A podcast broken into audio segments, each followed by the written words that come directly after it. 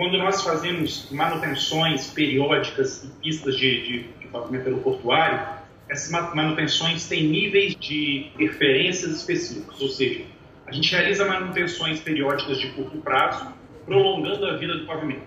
Até um certo momento, da ordem de 10 anos aproximadamente, a gente faz uma intervenção mais profunda, recuperando a integralidade do pavimento, que é o que nós estamos executando agora. Além disso, além dessa recuperação integral, nós estamos trazendo essa nova tecnologia, a camada porosa de atrito, que foi um sucesso aplicado em Santos Dumont, com uma repercussão e um feedback das companhias aéreas é, da melhor maneira possível, com resultados é, atingindo o, o, aqueles requisitos determinados pelos, pelo órgão regulador. Então, nós estamos trazendo essa experiência de Santos Dumont agora para essa recuperação integral do pavimento do aeroporto de Congonhas. As obras devem avançar pela madrugada, porém o ruído gerado pela execução das obras ele é um ruído muito inferior ao, por exemplo, ao movimento de uma aeronave. Aquele transtorno que havia com essa operação, com a obra ele não se equipara. Um avião faria muito mais ruído do que uma, uma obra no pavimento da pista. O planejamento é para que a obra aconteça durante o dia e a noite e não adentre a madrugada. A madrugada só vai ser é, realizada a obra nesse horário se a programação prevista para aquele dia não foi atendida dentro do horário estabelecido.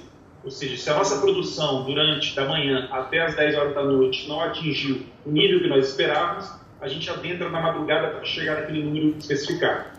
Ou seja, isso deve acontecer em momentos raros da, durante a execução. Ela está planejada, planejada em si para acontecer durante o período da manhã até 10 horas da noite, o planejamento principal. Então é mais uma ação de mitigação adentrar pela madrugada.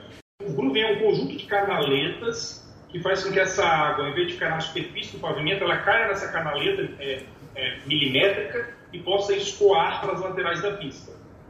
A CPA ele é um pavimento que tem um índice é, de, de, abertura desse pavimento da ordem de 25%, ou seja, de cada, cada trecho do pavimento, 25% deles são de vazios e esses vazios são por onde a água consegue ser canalizada, consegue fluir para as laterais do pavimento também. Então ele traz uma, uma drenabilidade ainda muito mais rápida do que o próprio grooving. Então nesse quesito ele é muito melhor que o grooving. Como se fosse um asfalto esponja, é isso. A água bate ali e penetra, não fica na superfície. Para pavimentos com uma característica especial, por exemplo, pavimento de, de rodovia, que ele é um asfalto tradicional. Você faz uma ranhura desse pavimento para que a água não fique empoçada no asfalto, ela desça por essas ranhuras para a lateral do asfalto. A CPA, não. Ele tem um conjunto de espaços por dentro do asfalto, como se você tivesse um pavimento normal de asfalto, só que esse pavimento é tão poroso que a água penetra pelo próprio, pela própria porosidade do pavimento e escoa pelas, pelas laterais da pista sem precisar você fazer é, ranhuras. Ele substitui as ranhuras com uma eficiência muito maior.